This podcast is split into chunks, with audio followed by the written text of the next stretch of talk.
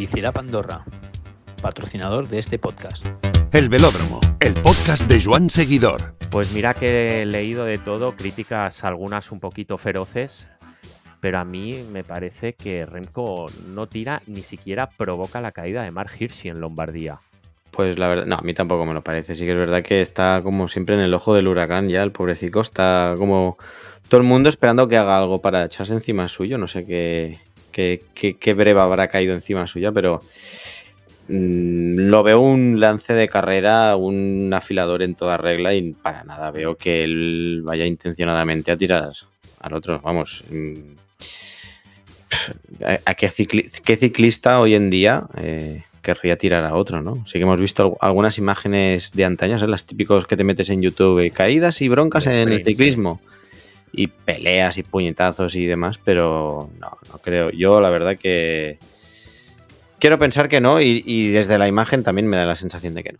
Pero Tú te- bueno, ahora echando mano de los ancestros, como tanto te gusta uf, recordarme, tus ancestros, ¿eh? ¿tú te imaginas el estigma que le hubiese caído a Renko de Benepul si se prueba que esa caída era medio intencionada? Es que no me cabe en la cabeza que, haya, que se le haya pasado por la mente el, el poder tocar, aunque parece que toca freno y demás, él lo que hace es llevar su trayectoria, ve que Hirschi le sigue y de repente eh, mira para atrás y lo ve en el suelo. Hmm. Yo, mm, la verdad, no veo, no veo mayor.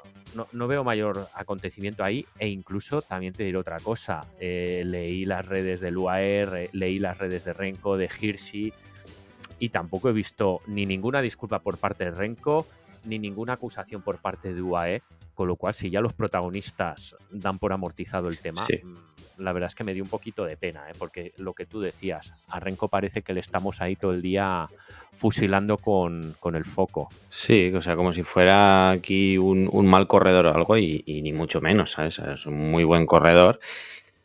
Bueno, igual supongo que yo qué sé, pues por el carácter que, que tiene y a veces deja ver un poco en televisión, pues yo siempre soy de la opinión de que la envidia es muy mala, ¿no? Eh, y más de un y de un envidioso habrá por, por ahí suelto. El Gran Museo de la Bicicleta en el centro de la capital donde encontrarás historias increíbles en 1700 metros cuadrados llenos de cultura ciclista, exposiciones temporales e incluso experiencias inmersivas. Recuerda, si visitas Andorra, Bicilab Andorra. Síguenos en Instagram y Twitter en arroba Joan Seguidor. Muy buenas velódromers, ¿cómo estáis? Aquí arrancamos el velódromo de Joan Seguidor una semana más. Y en el podcast de hoy, eh, pues nos traemos a alguien que llevamos mucho tiempo esperando poder hablar con él y es nada más y nada menos que Nairo Quintana. Podéis escuchar sus declaraciones y que nos cuenta un poco también sobre ese futuro que alguien tiene ahí un poco incierto. En el tema de cuchillo de esta semana eh, analizaremos el tema de las respuestas que hicimos acerca si, si, si tú crees que las bicicletas tienen que ser de aluminio, de carbono o algo intermedio, como hemos, hemos visto por redes, ¿no? De acero, hierro y demás. También eh, analizaremos un poco la Champions League de ciclismo en pista que se celebrará en unos días en Palma de Mallorca y hemos podido hablar con Sebastián Mora, el pistar español que más destaca en pista. Y por último, haremos el balance de la actualidad con un acompañante muy, muy inusual en, en nuestro podcast, pero es, Quique Morales, un colaborador nuestro desde Ámsterdam, que nos va a ayudar a comentar cómo ha visto el tema de Lombardía, el tema del culebrón con Jumbo Saudal, el fichaje de Roglic por el Bora y el Mundial de Gravel en que Valverde ha quedado cuarto.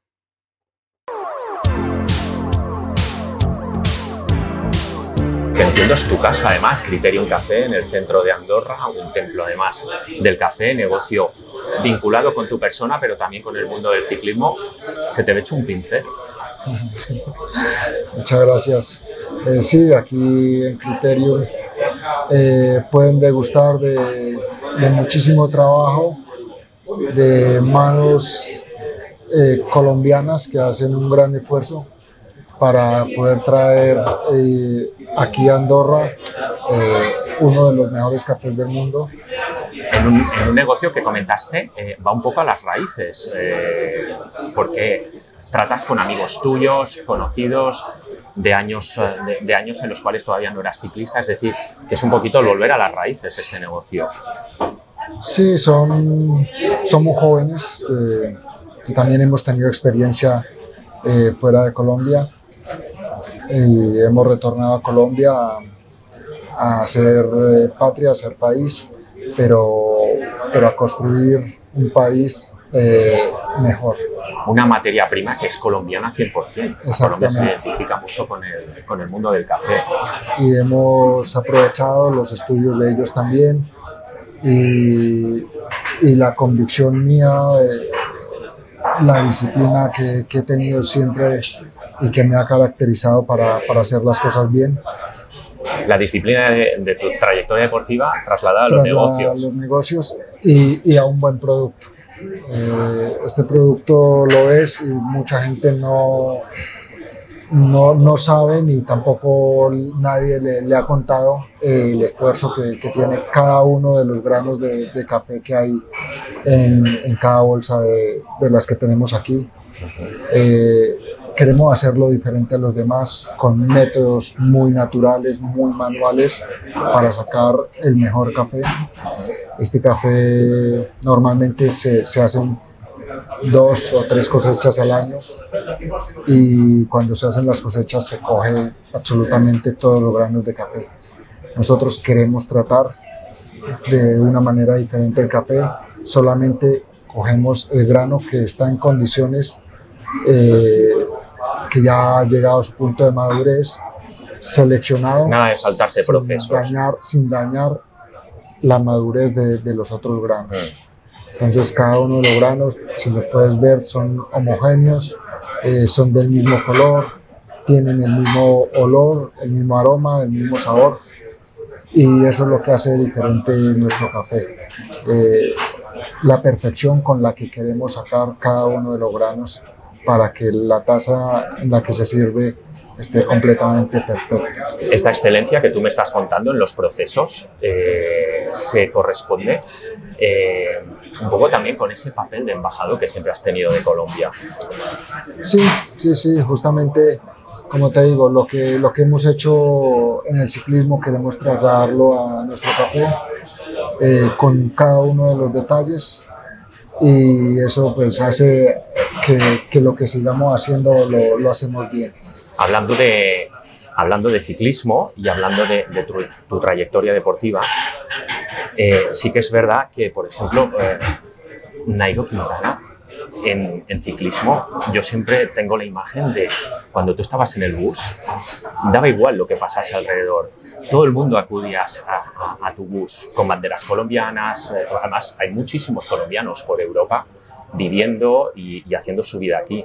Eh, en definitiva, es todo coherente, ¿no? Lo que, lo, lo que estás contando.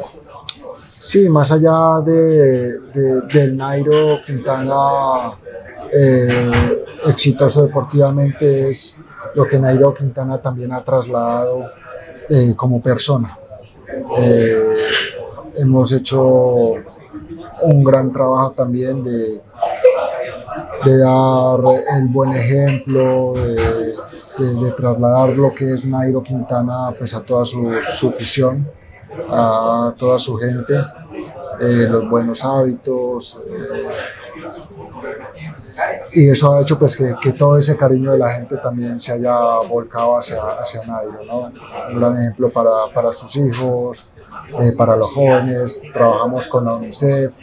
eh, soy un hombre que, que siempre ha estado muy dedicado muy concentrado en, en su deporte y a, y a sus buenos hábitos y eso ha hecho pues que la gente también pues, esté muy cercana al aire y que también trate de calcar y de copiar un poco lo que, lo que Nairo hace y cómo lo hace también para, para su vida. Sobre este último periodo, llevas un año largo sin, sin competir.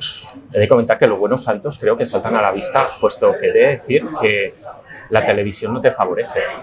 Cuando se te ven personas, se te ven mucho más joven, mucho más fino, la verdad. eh, no- no sabe- la, la- la impresión en, te- en televisión es que siempre tenías más edad. De hecho, siempre hay una discusión cuántos años tiene Nairo Quintana. Digo, es que Nairo Quintana lleva muchos años eh, ahí arriba. Es decir, que te sigues cuidando exactamente igual.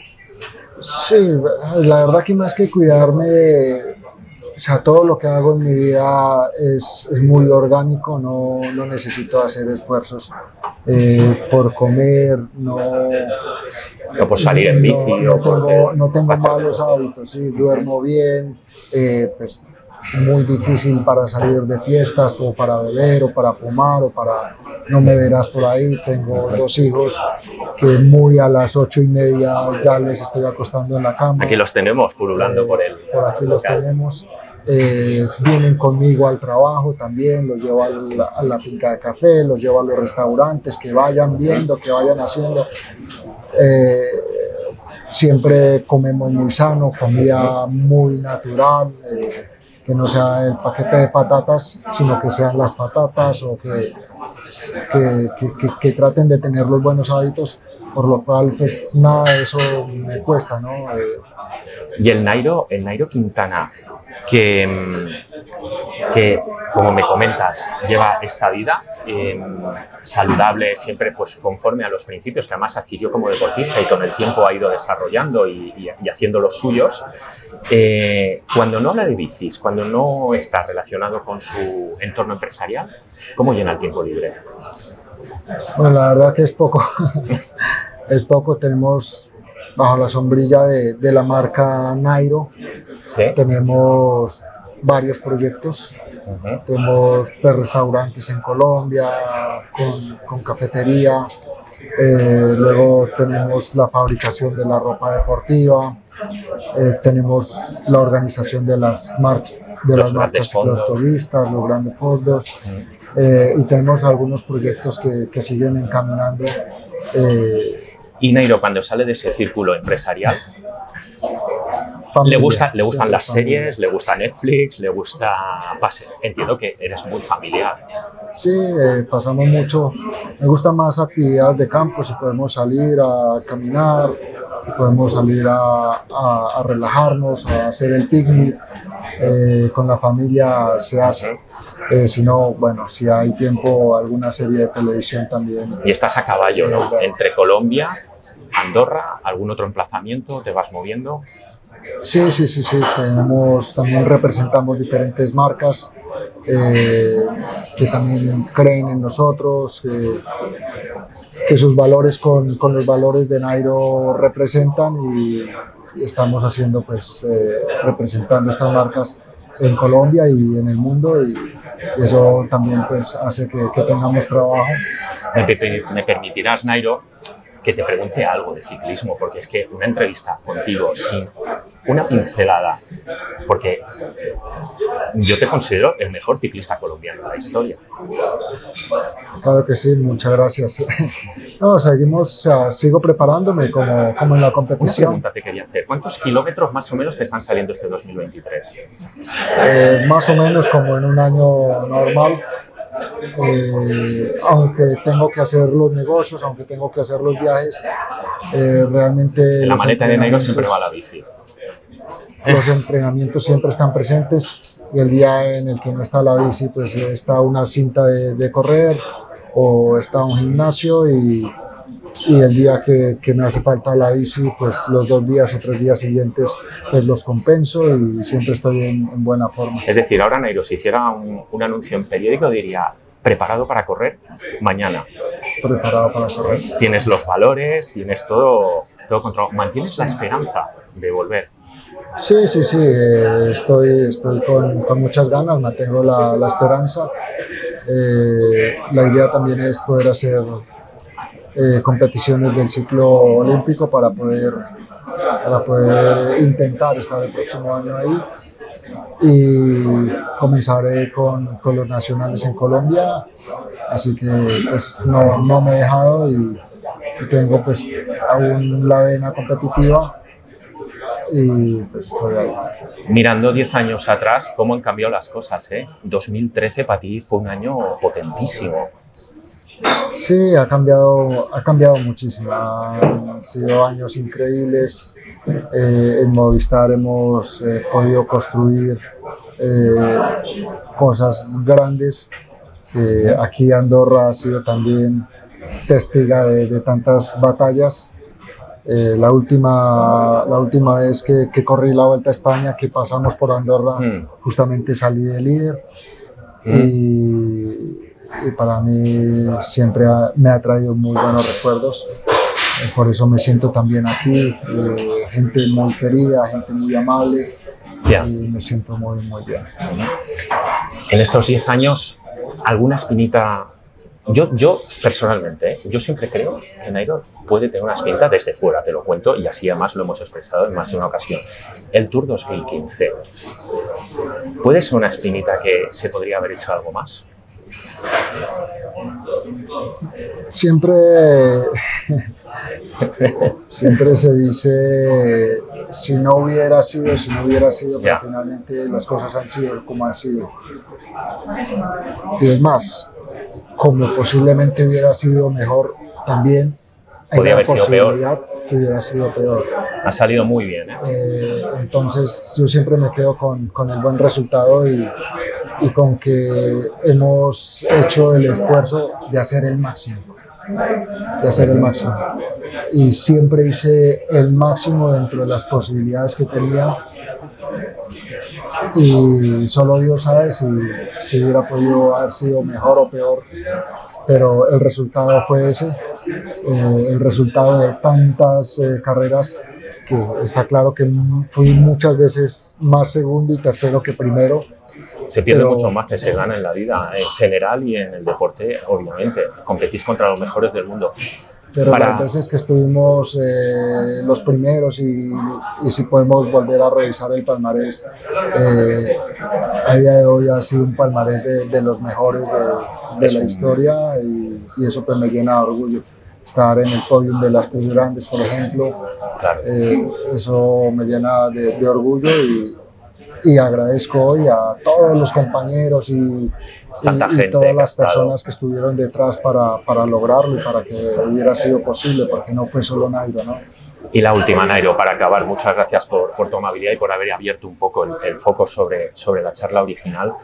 Me comentas, tú siempre vas a tope, siempre vas a intentar dar lo mejor, lo das en tu faceta empresarial, en tu faceta personal, en tu faceta deportiva me decías, mantengo la esperanza de volver, pero está resultando muy complicado volver. No, no sé si se puede hablar de manos negras o de, o cosas que, no, que, desde fuera es muy difícil de explicar.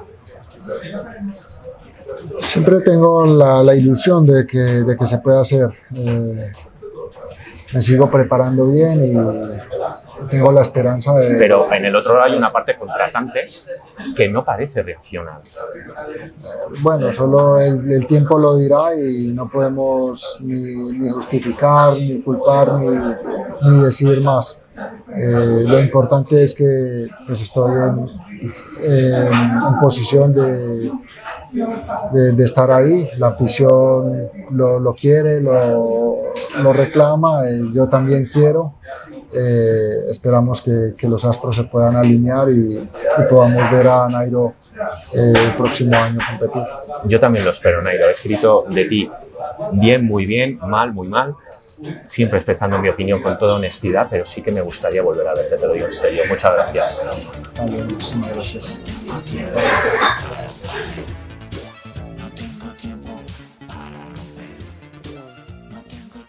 Bueno, eh, la preguntita que lanzamos, ¿no? Bici de aluminio, carbono, mitad aluminio, mitad carbono, de hierro. La verdad que las respuestas también han sido bastante curiosas. Y a mí es que me hace especial gracia una que lo veo un poco flipado, ¿eh? porque digo, la fixie para la y la clásica en acero, la del rodillo, la de grave y la rígida en aluminio, la de carretera y la doble en carbono. Este tío está muy forrado.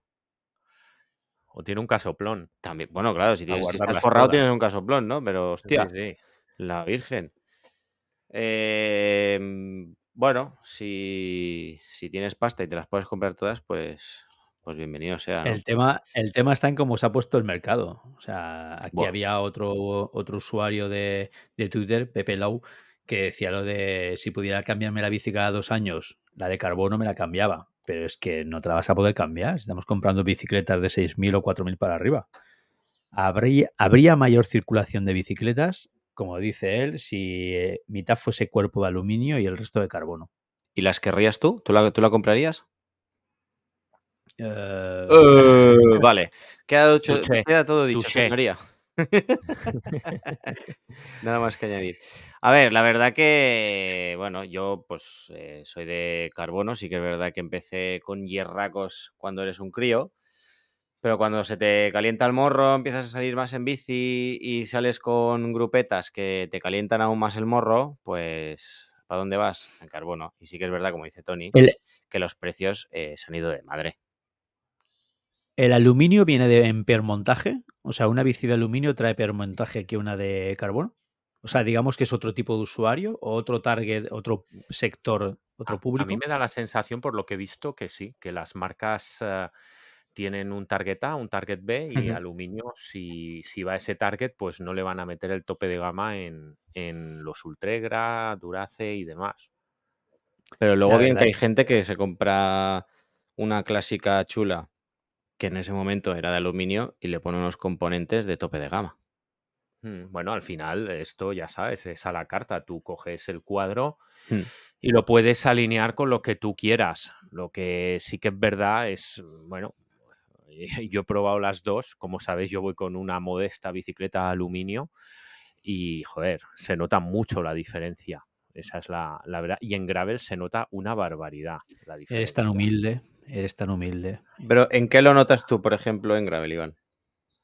en la absorción de impactos, en la fluidez de la bicicleta, mucho mejor para trazar, sí que se nota. Ahora, se te pegas un ostión y ¿qué aguanta más, el carbono o el aluminio soldado? En teoría aguanta más el aluminio, ¿no? No hay que ser Pero, ingeniero sí, para eso. pero pero sí. yo no salgo a pegarme un ostión. Salgo. No, coño, pero por ejemplo, en, en- en gravel es más fácil también que pilles ahí un poco de tierra así suelta y te vayas al suelo. Sí, Como, sí. como que propicia más a la caída en gravel que en la de carretera. también los carbonos son diferentes. eh, tienen otro tratamiento y supongo que tendrán otras resistencias. No, no podemos generalizar de que el carbono de gravel sea como el, el carbono que se utiliza en carretera, pero que sí que es verdad que se nota salto. Yo lo que sí que es cierto es que muchas veces lo que veo es que mucha gente lleva, eh, hablando en plata, auténticos pepinacos Mm. para lo que hace. Esa es otra, ese es otro debate que quizás también se podría abrir algún día, ¿no? Es decir, eh, tú necesitas esa bicicleta realmente. Esto es otra cuestión que, que cabría algún día comentar, ¿no? Y, y hay mucha obsesión por tener full carbono cuando, eh, como muchas veces, y Tony lo sabe, hemos hablado con gente de retail y de marcas, en las cuales nos dicen que hay bicicletas de aluminio con ciertos componentes de carbono que hacen perfectísimamente el servicio que tú buscas. No, es que está demostrado. O sea, mejorarás mucho más eh, con una dieta y un- una buena forma que cambiando la bicicleta de aluminio a carbono. Eso ¿Cuántas mm, veces? es como la, como la zapatilla de correr. ¿Cuántas veces Otra cosa es que tu a- bolsillo, perdona, otra, otra cosa es que tu bolsillo, perdona, Guillem, otra cosa es que tu bolsillo te lo permita y te permitas un capricho. Porque hoy en día la bicicleta es un estatus, como un Hmm. coche. O sea, Sí, sí. todos queremos eh, presumir de, de- de ese artilugio, ¿no? Ya no vale salir con cualquier cosa. Pero lo que decía, ¿cuántas veces tú has salido con tu grupeta o a entrenar solo y demás? Y te ha pasado el típico que tú dices, Buah, no las pintas de globero y te ha pasado con un hierraco sin depilar, con ropa de hace 10 años y que igual ya es un abuelo, pero está más fuerte que el vinagre. Entonces ahí dices, "Pf, eh, ya te dan ganas de bajarte la bici y la tiras a tomar por culo. ¿Cuánto, ¿Cuánto tienes que mejorar? Te preguntas. Sí, sí. Bueno, Sí. porque hay gente que lleva haciendo bicicleta toda la vida, que no es nueva en esto y que, y que lo lleva en el cuerpo. Claro, pero de ahí a si es necesario gastarte semejante dinero en una bici de carbono, cuando si tienes buenas patas puedes también ir con otra diferente, ¿no? Mira, yo te digo una cosa. Hace unos años eh, hubo un artículo en Joan Seguidor que escribieron desde Alemania y dijeron, eh, era una marca de bicis alemana, y dijeron que la, el porcentaje de bicicletas de carbono que había en España era muy superior al resto de Europa. Por ejemplo, hemos, eh, hoy tenemos a, a un colaborador eh, de Ámsterdam, Quique, y, y mira, eh, quizás para otro programa le podemos preguntar eh, cuántos hierros circulan por Ámsterdam. ¿no? También es verdad que es bicicleta urbana, ¿no? Y es, es otro concepto. Pero que realmente el espíritu y la cultura ciclista yo creo que no está en el material de tu bicicleta, está en lo que tú quieras eh, sacarle provecho a, a, tus salidas y a mejorar y a entrenar y a, y a eh, en definitiva, machacarte más o menos, ¿no? Yo ahora mismo estoy, como bien sabéis, mirando, mirando gravel, se me está calentando el morro. Se le ha calentado el morro, Iván, que me lleva diciendo un par de semanas, pero no, no. Lo peor es, no es que se caliente el morro con lo de me voy a comprar una gravel, es Tony, ¿qué te parece si nos miramos una gravel? Va así, va así el colega, ¿eh? A ver si hacemos un, pues dos, por, a ver si hacemos un 2 por 1 o algo. Tenéis los micrófonos de Joan Seguidor para pedirlo. si, si, algún, si algún sponsor de Gravel quiere venir a dejarnos unas Gravels, estamos dispuestos a correr con el sacrificio. No, pero bueno, yo, yo, estoy mirando a ver si carbono o aluminio. Eh, hay gente que me dice, pues si es que con una gravel con aluminio ya tiras. Eh, pero luego hablas con te dicen, tío, no hay, como, como tú dices, Iván, no hay color entre aluminio y carbono. O sea, lo notas muchísimo más. Sí que es verdad que el precio de las gravels mm, igual no se va tanto como, como en como en el tema de, carretera, pero, pero ojo, ojo que también valen lo suyo. ¿eh? No se, no se va porque todavía las marcas tienen pocos modelos y, no hay mucha oferta, pero como esto siga creciendo, llegará un día en que pues, igual no se equiparan a carretera, pero sí que empiezan a picar más, yo creo. Hmm. Yo, eh, esto nos pasará eh, si entramos en este debate como cuando si, mm, perdona, como lo que ha pasado con los frenos eh, de disco, frenos de, pastilla, o si hemos de llevar eh, electrónico o hemos de llevar mecánico. Al final, si la marca decide que tiene un 10% de su producto en aluminio, lo destina a un mercado y su 90% a otro mercado. Eh, todos, todos, sabemos cómo van las, las, ventas de bicicletas y los márgenes donde se encuentran. Imagino que va por ahí más el tema de manejar el mercado de aluminio o carbono. Bueno, aunque, aunque tú siempre, aunque, exacto, aunque tú siempre has dicho que en el norte de Europa eh, no mm. hay esta fijación por el carbono. Hmm. Lo que está claro es que si las marcas te quieren meter aluminio, te van a meter aluminio porque eh, una cosa tienen clara y es que se ponen de acuerdo rápido en todo esto. El día que se pusieron de acuerdo todas en, en poner el disco hasta en el último rincón del planeta, lo consiguieron rápido. Y pasa que, bueno, los materiales también van variando, va variando, supongo, también el tema de materias primas y, la disponibilidad de materiales, pero yo creo que esto va más, mm, que te lo imponga la marca, va más por el carácter de la gente. Y nosotros somos muy guays y nos gusta una bicicleta de aluminio de suaves curvas y, y, ligerita y demás, ¿no? Y esto, es así saliendo en la grupeta hubo un comentario que, es, muy es la verdad es que es muy lícito lo que dijo y, tiene toda la razón. En España no, no, hay barro, en España no llueve como llueve en el norte de Europa y en España tenemos carreteras que se pueden salir a 25 grados en invierno tranquilamente. Hmm. Eso quiere decir que eh, el aluminio va muy bien para resistir piedras, para resistir el barro, es más duradero en entornos eh, más angostos o más o, peores por climatología y en España ni se te moja la bici, le pasas un pañito, la tienes limpia. Quiero decir que en ese aspecto también el, carbono o el aluminio te ayuda, depende de la zona donde vivas. Entiendo yo, ¿eh? No, no sé si, lo ves igual. Puede ser, ¿eh? puede ser que dependiendo de, la zona geográfica también. Porque este debate, sí. porque este debate eh, que, estás eh, que estamos entrando es lo mismo que lo de la ropa en el, norte de Europa son de negros, rojos y, apagados, y aquí llevamos eh, mm, el preta porte y la moda más que ninguno. Porque, bueno, porque accesorio hace una climatología que lo permite. Si tuviéramos que llevar chaquetas o, para bien eh, o chubasqueros, eh, cambiaría el tema. Bueno, em, hemos tenido, perdona Guillermo, hemos tenido alguna respuesta que nos ha, nos ha sonado a, los años 90 porque alguna incluso se iba al titanio, ¿eh? que esto, pero vamos, que eso, eso sí que debe, no, hablo desde la ignorancia, pero eso sí que debe estar prohibitivo, digo yo.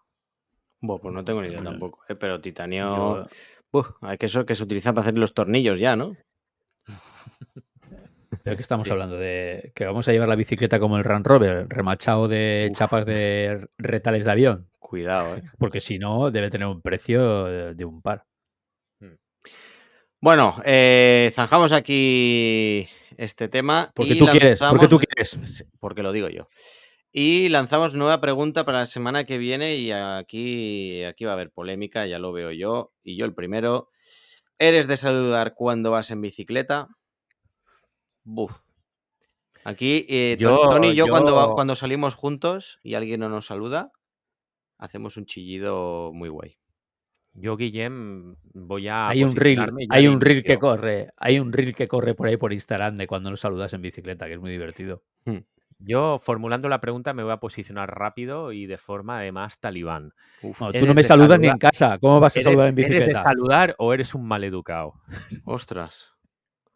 Ostras. Pues mira. Ahí lo dejamos. Semana que viene eh, veremos las respuestas. Los pros, los pros no saludan, ¿eh? ya os lo digo.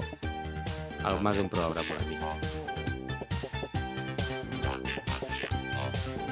Ahora que parece que las bicicletas languidecen y pensamos en otras cosas, el ciclismo sin embargo continúa. Además del ciclocross, tenemos la UCI Track eh, Champions League, un encuentro de campeones del mundo, olímpicos y demás, eh, forjados en el velódromo, tanto velocistas como eh, fondistas, que se dan cita en un evento que ya tiene unos años, que nació del seno de Discovery, entre otras cadenas, aquí tenemos Eurosport, y que tiene mm, hasta cinco mangas.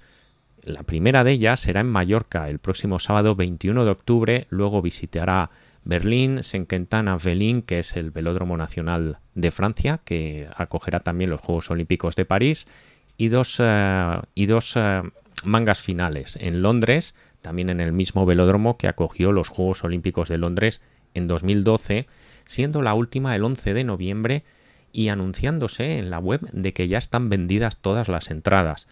Nos acompaña, como comentábamos antes, Sebastián Mora, pistar, eh, corredor buen, muy buen fondista, palmarés importante en pista, muchos años ahí delante, y que queríamos preguntarle, Sebastián, un poco que nos presentes qué es la UCI Track Champions League. Hola, muy buenas a todos. Pues bueno, yo creo que la UCI Champions League es una carrera eh, ya no es novedosa, pero aún podríamos decir que están haciendo. Es en la tercera temporada y sí, todo el mundo vemos en eh, la pista en los Juegos Olímpicos, como muchos los campeonatos del mundo o europeos, pero por lo demás aquí en España se queda un poco, el resto de la temporada se queda un poco vacío. Ha salido esta Liga de Campeones, podríamos decir, que junta pues, eh, las, dos, las dos disciplinas dentro del ciclismo en pista, tanto fondistas como, como, como velocistas, y la verdad que es unas en dos horas podemos ver casi todo tipo de, carreras y que además pues atrae mucho al, al público podríamos eh, quitar ese mito que entre mucha gente corre que dicen que la pista es aburrida. Bueno, sí, yo creo que primero para opinar sobre algo hay que acudir, ¿no? Hay que probar y hay que y hay que verlo y es entendible que si uno no si lo desconoce pues que a lo mejor puede pensar que es aburrida pero la UCI Champions League es totalmente atrae, mucho.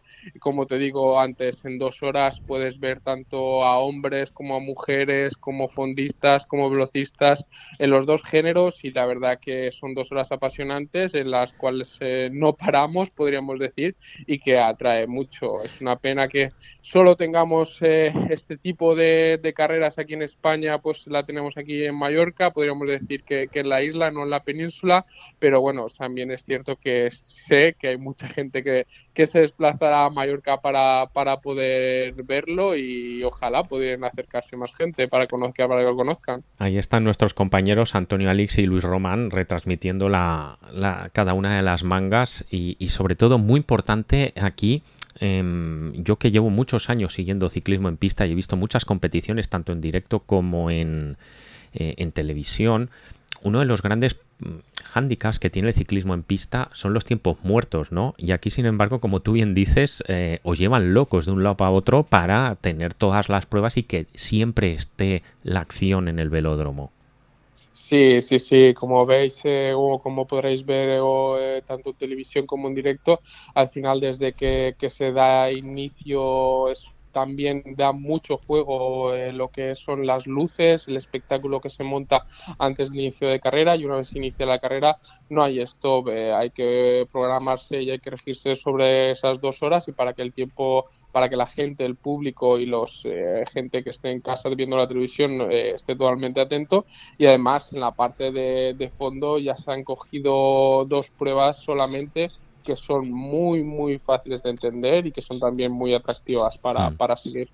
Ese es um, otro de los inconvenientes de la pista, ¿no? Saber el, sobre todo el, el, reglamento de cada una de las carreras y, por ejemplo, a veces una carrera que tú conoces muy bien y en la cual has forjado un buen nombre en la americana, si no estás incluso dentro de la pista es difícil seguirla eh, o, comprenderla en ocasiones. No obstante, Sebastián, eh, tú ya eres un clásico en esta, en esta competición, ¿no?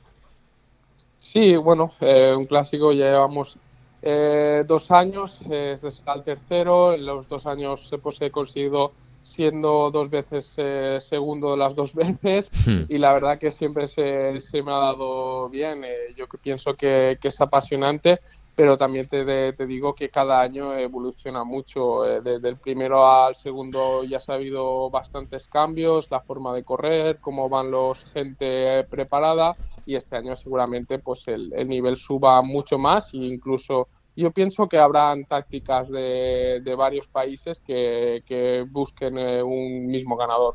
¿Y esto a ti te puede perjudicar? Bueno, sí, al final eh, puede perjudicarse, pero hay que saber leerse, leer la carrera y cada uno tiene sus, sus posibilidades. Esa es la clave, ¿no? La pista te da una lectura de carrera bestial.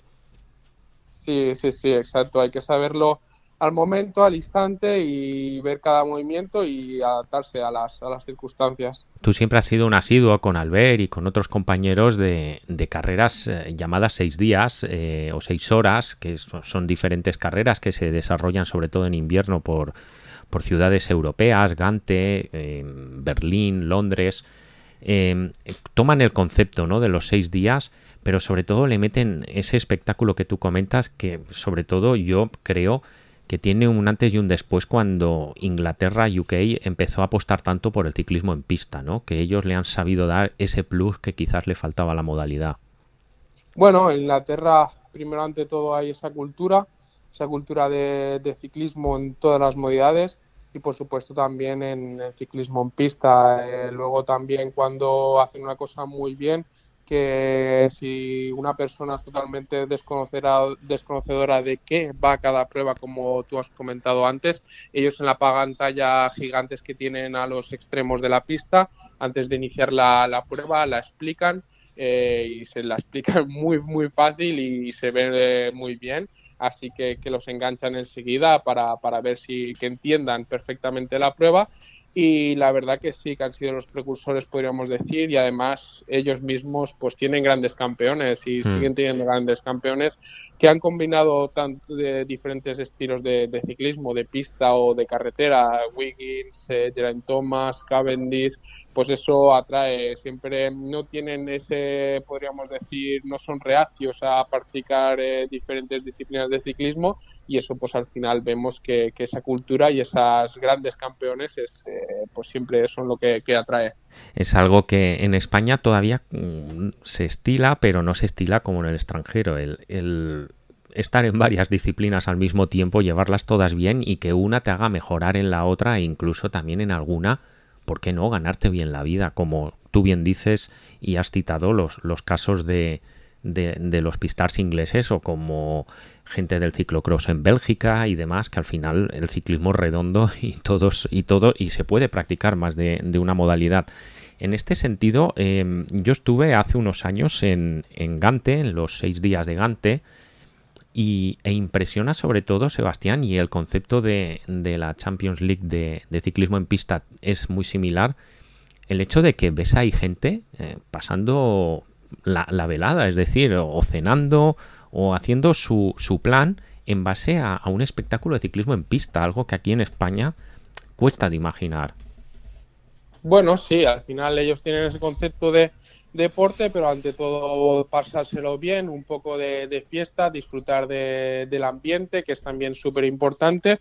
Y bueno, eh, aquí en España hemos tenido, por la suerte, también tengo que mencionar el ciclocross a Felipe, que, que el último en la, en la Comunidad Valenciana, la última Copa del Mundo que se realizó creo. Pues, Eso fue inédito, ¿eh? Ver a gente pagar por ciclocross fue inédito en España. Fue inédito y yo creo que, falta, que falta eso pequeño. Yo, eh, la gente que se acercara pues, eh, a, los, eh, a, la, a, la, manga de, Mallorca de la UCI Champions League, pues lo verá, que, es también inédito y la verdad que, falta esa cultura y poco a poco, es lo que te he dicho. Al final, a lo mejor falta ese gran personaje que los atrae, que, que tenga ganas de, seguirlo, de que les emocione y ahí están. Al final eh, estamos viendo que ahora el ciclismo va cambiando. Es cierto que, a lo mejor eh, ven, las grandes campeones como Pogacar que se dedican a hacer las grandes vueltas, pero también eh, las clásicas, ¿no? los, grandes, los grandes monumentos. Hmm. Ahí estamos. El ciclismo está cambiando un poco y yo creo que, es bonito para, para todo el mundo. Y una pregunta que espero no te incomode, pero que sí me apetece hacerte. Eh, ¿A ti a nivel de balance económico, de números, te, sale rentable esta apuesta por la, por la UCI Track eh, Champions League? Bueno, yo creo que es un poco más eh, el dar espectáculo, el al final eh, hablamos con la UCI, la UCI siempre, pues siempre quiere tener grandes campeones y todo lo que sea apoyar a la UCI y más que nada el ciclismo en pista da renombre, pues yo pienso que hay que estar ahí y eso es súper importante porque, por ejemplo, aquí en la Comunidad Valenciana, pues vemos que se están saliendo no lo digo por mí, no lo sé, nunca mucha gente siempre lo dice, pero yo no lo digo por mí, sino por las varias eh, cosas. Están saliendo eh, muchos eh, chicos y chicas que, están practicando ciclismo en pista, que no son reacios, y la verdad que, eso para mí ya, me llena. Está, está claro, hay que al final, mientras más seáis, mejor, e incluso como bien dices, el hecho de el hecho de que de la cantidad sale también la calidad. ¿Para ti cómo ha sido el año que acaba, Sebastián?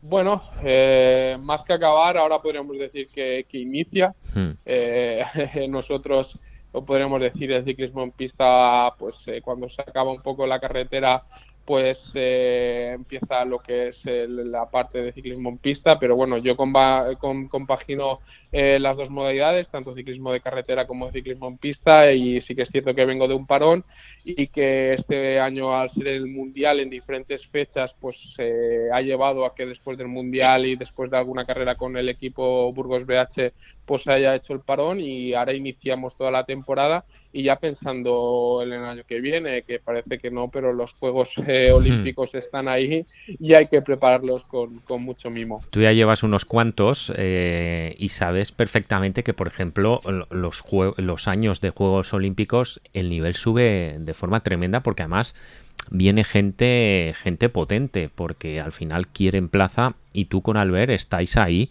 para volver a meteros en, en la Madison de París, ¿verdad?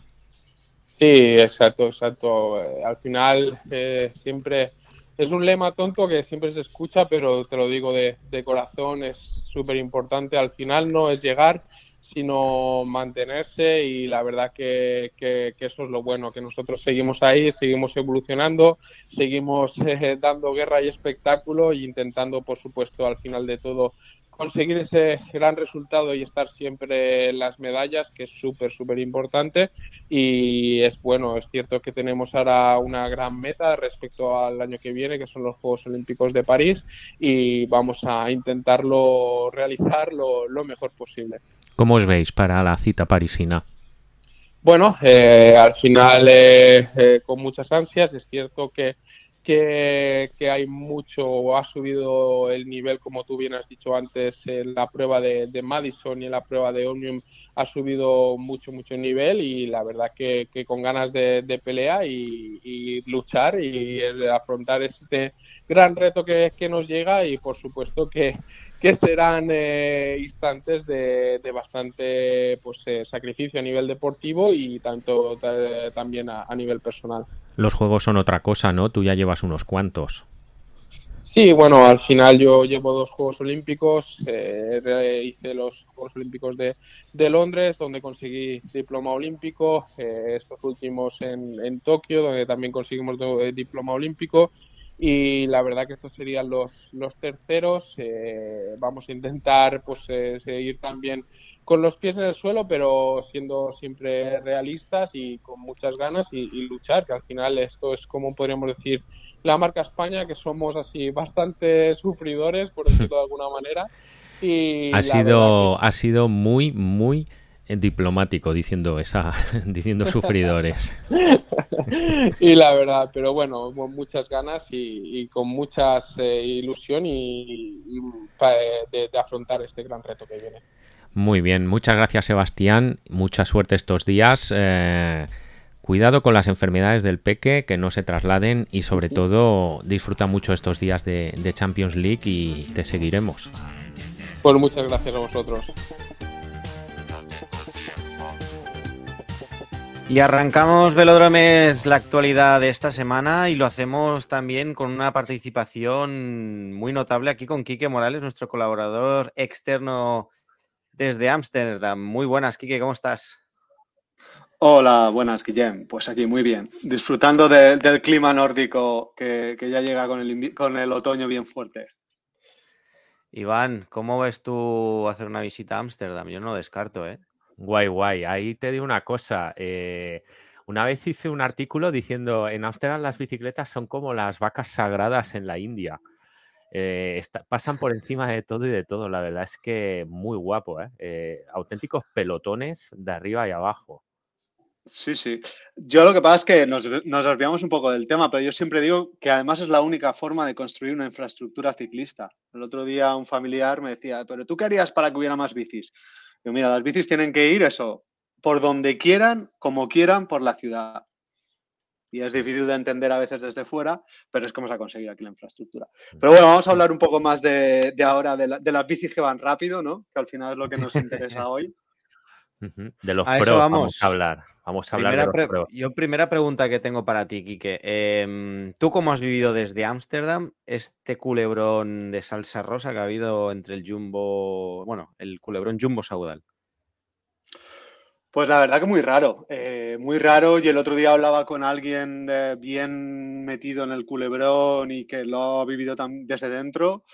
Y me decían que además, eh, que vamos, que hay alguien que se ha alargado la lengua, ¿no? Porque yo sí que pensaba que había algo más maquiavélico, porque me constaba ver que, que había sido eso, algo que se había em, que se había soltado, ¿no? Que se había escapado de una reunión, porque creo que estas reuniones si quieres las haces de forma muy secreta en una habitación y no se entera nadie.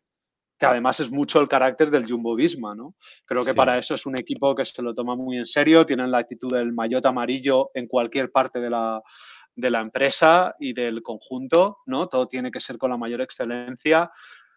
Con lo cual me parecía muy raro y yo pensaba, digo, bueno, tiene que haber ahí una estrategia muy profunda, pues al final, ¿cómo, cómo ganar la carrera? Pues hombre, simulas un poco que te va a dar pájara para luego atacar, algo así, ¿no? Digo, tiene que estar dando por aquí para luego tirar para allá. Esta persona o esta fuente me decía que no, que, que, ha sido todo un poco la locura que hemos visto todos y una locura sin sentido, los corredores no sabían, no estaban informados no tenía sentido para nadie. Muy latino todo. sí, la verdad que sí, muy poco. luego los belgas sí que es verdad que son más parecidos a nosotros, ¿eh? O sea, siempre, yo siempre lo digo lo hablo con los belgas y están de acuerdo. Pero al final tenemos ahí un punto de conexión, ¿no? De que en plan locura. Entonces, sí, sí, es un poco más así. Y eso es lo que, eso es lo que me ha parecido, que muy loco y al final un sinsentido que luego se ha demostrado que es que de verdad no tenía sinsentido. O sea, que, esa hipótesis que tenía yo de que igual era un, algo muy maquiavélico para luego tirar por otro lado y conseguir otra cosa que nadie se veía venir, resulta que no, que es simplemente una reunión en la que alguien salió y habló más de la cuenta con Willer Flitz y, y Willer Flitz levantó la liebre, los conozco, los quiero mucho y, están siempre al tanto y, y, ya está, empezó el drama. Willer Flitz hizo su trabajo al final, claro. Absolutamente, sí, sí, como tienen que hacerlo y, además no paran. Y vamos, saludos aquí desde a Thais Vinches y a Martín, que son los que están ahí siempre al pie del cañón. Y, y eso, pero ha sido algo muy absurdo, la verdad, y, no está claro, todavía no está claro qué va a pasar, con lo cual da la sensación de que todavía ha sido algo más absurdo, porque una de las hipótesis de estas conspiranoicas que yo tenía era, bueno, están creando este ruido porque están cerrando el otro acuerdo por detrás y mientras todos estamos ahí a que si se besan, si no se besan, hmm. en tres semanas van a llegar y decir, no, es que mira, hemos cerrado con, como decían las memes, ¿no? Hemos hmm. cerrado con, Amazon o con Apple o con Tesla, lo que sea, ¿no? Hmm. Eh, cualquier hipótesis era buena, pero luego resulta que no, que ha sido de verdad todo un pufo, un... Eso, se besan, no se besan y al final ni no se han dado ni la mano. Y sobre todo para los corredores también. Sí. no sé. Una cosa, eh, Quique, ¿cómo queda ahora el, patrocinio de Jumbo? Queda un año, ¿verdad? Mm, no, eh, no, Jumbo en teoría para, o sea, tienen que tener algo ya cerrado. Sí, sí. O sea, Jumbo 2024 además se retira todos los se retira de todos los deportes. Sí, por una investigación que hubo en Países Bajos y Efectivamente, un escándalo fiscal. Les encontraron directamente eh, dinero contante y sonante en la casa de uno de los miembros de la familia. Sí, sí. Ah, o sea, como suena, ¿eh? que luego siempre a veces nosotros vamos como con un poco la humildad de, hostia, no, la corrupción en España y no sé qué, pero pasa en todas partes. Lo que pasa es que nosotros. Ah, no, no, esto es, es más habitual de lo que muchos creemos, está claro. Y a partir de ahí se desencadena todo. Eh, yo no sé, no estoy seguro eh, si Jumbo seguirá siendo el nombre del equipo el año que viene o no. Eh, lo que sí es verdad es que máximo a finales del año que viene creo que, que arrían velas y, bueno, pues tienen unos meses para encontrar un mecenas que, por cierto, tiene que soltar mucha pasta mm. y no hay tantos que tengan esta, esta cartera, ¿verdad? No, tienen el respaldo de, de PON, que es la, empresa matriz que tiene, que son propietarios de Cannondale, son propietarios de... ¿Qué tienen? Tienen Cannondale, tienen Cervelo, por supuesto, o sea, que tienen esa matriz que, está, que, bueno, que digamos que no va a dejar que el barco se hunda, pero, pero no, todavía no hay nada cerrado porque ya te digo, por ejemplo, esta fuente, porque Amazon parecía que sí, que estaba medio cerrado y bueno, parece que, que, no, que Amazon no. Así que sigue la cosa muy en el aire y por eso me parece todo, ¿no? al final, muy absurdo. La verdad que no tengo otra, otra forma de decirlo. En todo caso, Guillén, como bien sabemos, y el año, la semana pasada elucubrábamos, eh, Roglic se va a cocinar con Bora, ¿verdad? Pues sí, al final diste, diste con, la guinda del pastel. ¿eh? Mira que yo estaba ahí. Me hubiese gustado ver también a, a, Roglic de Movistar, era como un fetiche ya uh. para mí. Se hablaba mucho por, redes, se jugaba mucho con, eso.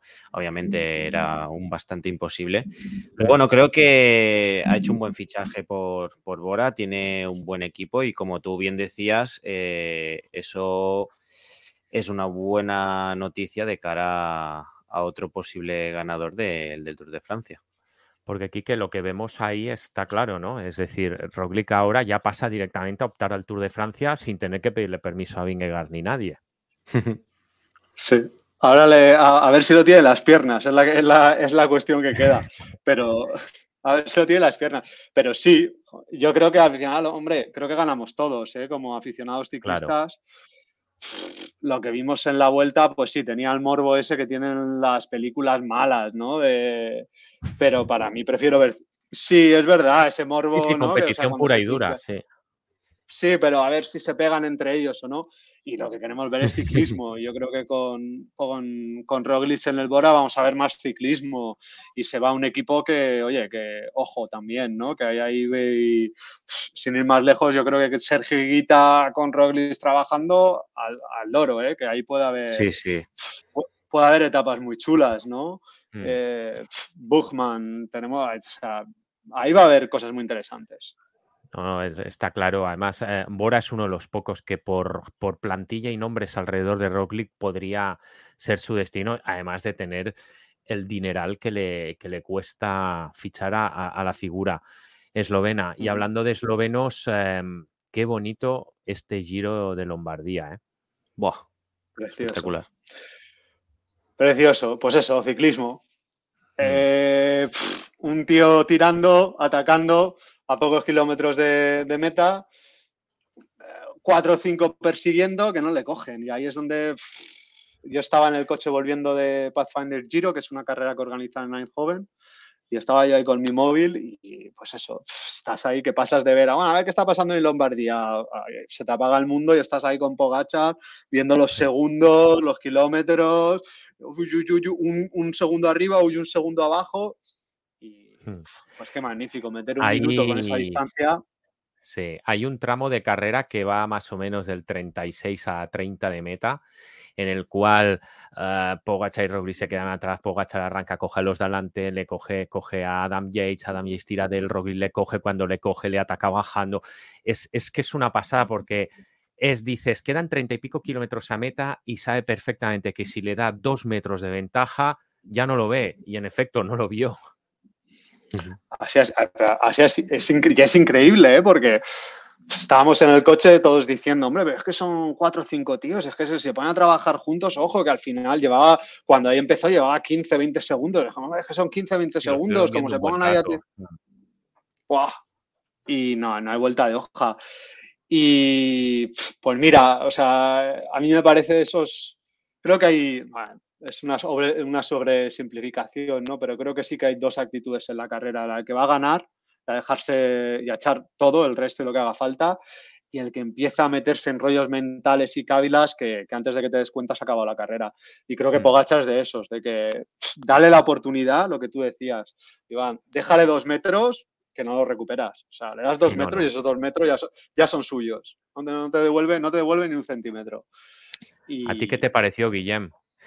A mí me pareció que venía con ganas. Eh, el pobre chaval estaba ya ahí un poco mermado de, de no conseguir victoria y, y donde mejor que en Lombardía, ¿no? De forma consecutiva y yo creo, vamos, que hizo también una, una exhibición de fuerza una vez más y demostrar, ¿no? Que acaba temporada, pero que acaba en buena forma y que el año que viene, obviamente, va a ser uno de los claros favoritos para ganar. Bueno, también se ha anunciado. Ojo, ojo, sí. Ojo, Giro de Italia que se presenta para Giro y para Tour de Francia. No sé si lo hará al, al, 70-80% el Giro y al 100% el, el Tour, pero Kiko, esto, esto promete también. ¿eh?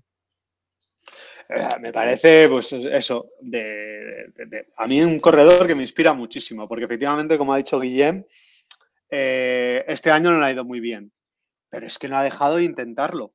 no me ha funcionado el, no me ha funcionado el Tour, pues me voy a los campeonatos del mundo a ver qué puedo hacer ahí. Bueno, pues no he podido hacer nada. Pues en Lombardía, o sea, rascando ahí hasta el final y fíjate que en Lombardía nos ha regalado. Con lo cual con el Giro, pues lo mismo. O sea, él tiene claro que, se va a abrir opciones y que eso, que si le dejan... Yo es que además sé que luego hablaremos de Valverde, pero hay una frase del día menos pensado que me encanta de Valverde, ¿no? Que le dicen, oye, Valverde, ¿vas a atacar aquí o qué no? Dicen, a mí si me dejan, yo voy. Pues eso. O sea, que me registren. Sí, sí, dice, claro, a mí si me dejan, o sea, si me dais luz verde al equipo y veo un hueco en la carrera, para allá que voy. Y es lo mismo, creo que va a ir al giro con lo mismo, con como vamos, como tenga piernas y como haya hueco, vamos a ver uno de los mejores giros de los últimos, mm. vamos, de los últimos 10 años, estoy convencido. A ver quién va, a ver quién va a combatirle a Pogachar, porque como corra el solo de los grandes, eh, también puede convertir la carrera en un, en un rodillo. y hablando, conectando con esto que dice Quique eh, sobre Pogachar, eh, sí que es cierto, todos tenemos la sensación de que por no ganar el Tour, su temporada ha sido, entre comillas, mejorable, ¿no? Pero ojo todo lo que ha ganado, 16 victorias, está, es el mejor ciclista del mundo por puntos, el que más masas arrastra, el, es carisma puro y duro es un tío que la verdad, como decía, y repitiendo aquí, que inspira. Y por último, eh, Valverde cuarto en el Mundial de Gravel. Ya sabíamos que estaba fino que se estaba machacando, pero a este nivel Guillén nos ha dejado ahí tocados, ¿eh? Y además que, o sea, él mismo decía que, venía al Mundial de Gravel para intentar ganarlo. O sea, que la mentalidad que tiene de competir, eh, de competir, perdón, y, de estar luchando cara a cara, pues eso, con gente que aún es, eh, es pro, es verdad que él no ha dejado de entrenar como si fuera aún un ciclista pro. Entonces, eso también ayuda muchísimo. Y entonces, pues bueno, tenía ese incentivo, ¿no? De, volver a la competición, de sentir esa adrenalina. Y de hecho, la lucha por el cuarto puesto, el tío sprinta y aguanta el sprint. me parece también brutal. Pero es que eh, Ciclistas, para mí, ya, te digo, lo, enlazo con Pogacha, es que creo que son ciclistas que hay pocos. Ciclistas que van con la pasión, que van a probarlo todo y a no, de, ya vamos, a no, no, echar para atrás ni, un centímetro, o sea, mientras puedan.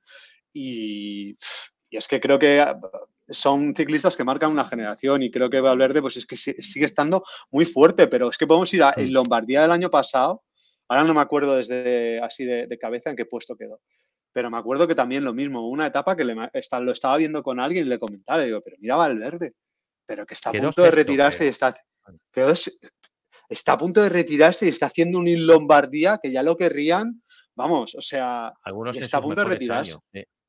Pero por favor, vamos. El otro día escuchaba por ahí que, él no se hubiese retirado, ¿eh? que por él volvería otra vez a competir, pero ya yo creo que le, están cortando las alas de decir, oye, hasta aquí, ¿eh? no, no, no quieras abusar más. No, no, no, que tiene que llevar a los niños alcohol algún día, joder. claro, le, le toca. Pero no, lo que pasa es que sí que creo, pues a mí me gustaría mucho ver a Valverde generando, o sea, tomando las riendas del equipo, llevando, o sea, inspirando a las siguientes generaciones y generando, o sea, escuela, porque creo que es ahí donde tiene su siguiente labor porque no puede ser que, por ejemplo, no haya nadie en, los campeonatos del mundo de gravel en el Lombardía del año pasado, me da igual, en la última carrera que, o sea, en la carrera de la semana que viene, es que no le van a poder aguantar la rueda. Es que, y no porque falte talento y no porque falte dedicación, preparación y conciencia, sino por lo que falta es esa actitud de si me dejan, voy. Y vamos, y voy con todo en vez de eh, pues el ciclismo más de, mirar todo el rato los vatios, que vamos, que seguramente Valverde los lo mire como los miran todos, pero bueno, ahí es donde creo que, ahí puede dar un paso adelante, el, empezar a hacerse cargo de la escuadra, de, empezar a educar a, las jóvenes generaciones y empezar a decir, mira, si yo tengo cuarenta y pico palos, yo estoy quedando cuarto, tú tienes que quedar menos tres. O sea, por favor. Ambición en vena claro, claro. Ambición no le falta aquí a nuestro amigo Valverde, no, la verdad que no. No, no. Pues nada, hasta aquí la actualidad de esta semana. Eh, Quique, muchísimas gracias por estar aquí comentando la jugada hoy con nosotros. Ha sido un placer y esperamos volver a tenerte de nuevo en, la actualidad de, cada semana. Iván, eh, lo dicho, eh, lo podemos invitar cuando queramos, ¿no? Este, que, nos invite, él ahí, nosotros eh, lo hacemos. Hacemos el, hacemos el programa desde Ámsterdam, pero lo que está claro es que le ha metido eso, ¿eh? le ha metido actitud. Lo que decía de Valverde le ha metido él al programa. Gracias, Quique. Un placer, cuando queráis, aquí estoy. Y por cierto, lo he mirado, ¿eh? efectivamente, Jumbo estará 2024 y es cuando se acaba la, por supuesto. ¿eh? Era demasiado drama que se acaba en enero, aunque nos hubiera gustado que hubiera llegado enero y que Muchas gracias, chicos. Que vaya muy bien y cuando queráis, aquí estoy. Súper, muchas gracias, Quique. Y nada, esperaremos la semana que viene a ver cómo avanza eh, todos estos culebrones, cómo siguen los fichajes que quedan aún por resolver y los iremos repasando en el próximo podcast. Y hasta aquí, Velódromes, un podcast más del Velódromo de Joan Seguidor. Os recordamos la pregunta que os hemos lanzado en Acuchillo para la semana que viene y es si sois de saludar o como bien dice aquí nuestro amigo Ivancito, sois unos maleducados. Nos vemos en el próximo podcast. Síguenos en Instagram y Twitter en arroba Seguidor.